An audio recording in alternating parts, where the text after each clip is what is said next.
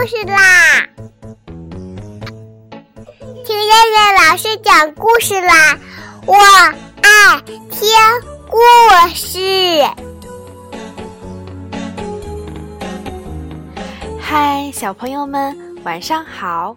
我是东方爱婴融成中心的燕燕老师，又到了听燕燕老师讲故事的时候啦。今天我们要听的故事名字叫做《不速之客》。小老鼠米粒要跟爸爸妈妈去旅行，临走前，米粒把家里的钥匙交给了小狗淘淘。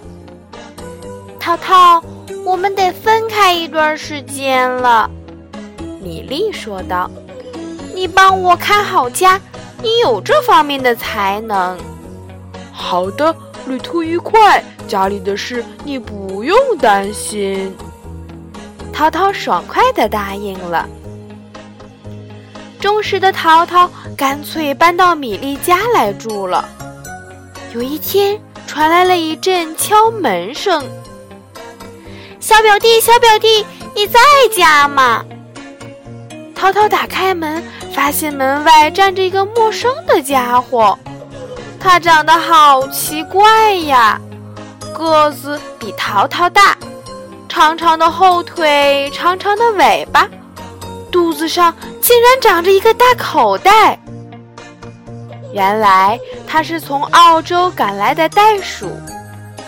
淘淘不认识袋鼠，袋鼠也不认识淘淘。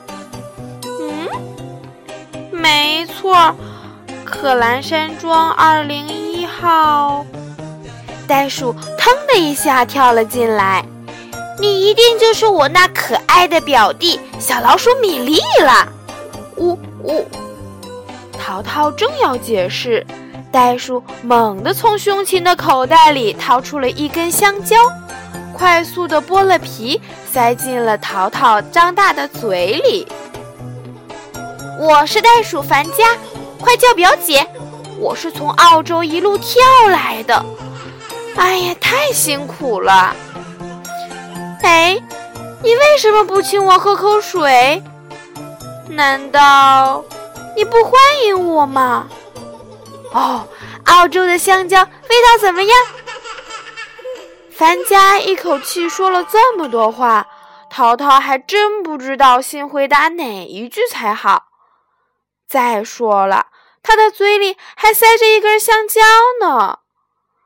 香蕉的味道不怎么样，淘淘喜欢草莓，不喜欢香蕉。要不是看在第一次见面的份儿上，淘淘肯定要吐了。终于把香蕉吃完了，淘淘说：“嗯嗯，挺好吃的，我这就给你倒水，表姐。”淘淘端着一杯水走过来，发现樊家把客厅弄得一团糟。他那口袋里到底能装多少东西呀？他把所有的东西都拿了出来，放在了地上。这是手套，这是袜子，这是绒线帽子，这是胡萝卜，这是玉米，这是电吹风。哎，这个是剃须刀，给你的。啊，这是口红，我自己的。哦，糟了，我忘带牙刷了。更让人受不了的是，樊家的尾巴太长了，像一个扫把一样，横扫过来，横扫过去。椅子倒了，茶几倒了，画架倒了，积木城堡倒了。米粒的玩具箱也从电视柜上掉了下来，里面装的布狗熊、卡宾枪、跳棋，稀里哗啦都滚了下来。可是樊家却像什么事儿也没发生一样，问道：“这附近有超市吗？我得去买一支牙刷，没有牙刷就不能刷牙。”不能刷牙就不能吃饭了，我可受不了。你你你先喝口水，等会儿我带你去。”淘淘说道。“哎呀，那怎么行？现在就去。”樊家一口气喝干了水，拉着淘淘的手就蹦出了门外。老实说，淘淘一点儿也受不了樊家的蹦跳，身体受不了，心脏更受不了。可是，能有什么办法呢？人家第一次到这里来。再说，他的个子大，淘淘的个子小，只能跟着跳。嗖的一跳，三米多远；嗖的一跳，又是三米多远。要不是超市离这近，淘淘一定会晕过去的。淘淘脸色苍白，呼吸急促地说道：“表姐，停下来，咱咱们到了。”没想到进了超市，樊家就不想出来了。超市的东西太多，太吸引人了。他这儿转转，那儿逛逛。看到好玩好吃的东西，就往胸前的口袋里放。你瞧，连购物车也不用推。说是买一支牙刷，结果买了一大堆东西，真是个购物狂。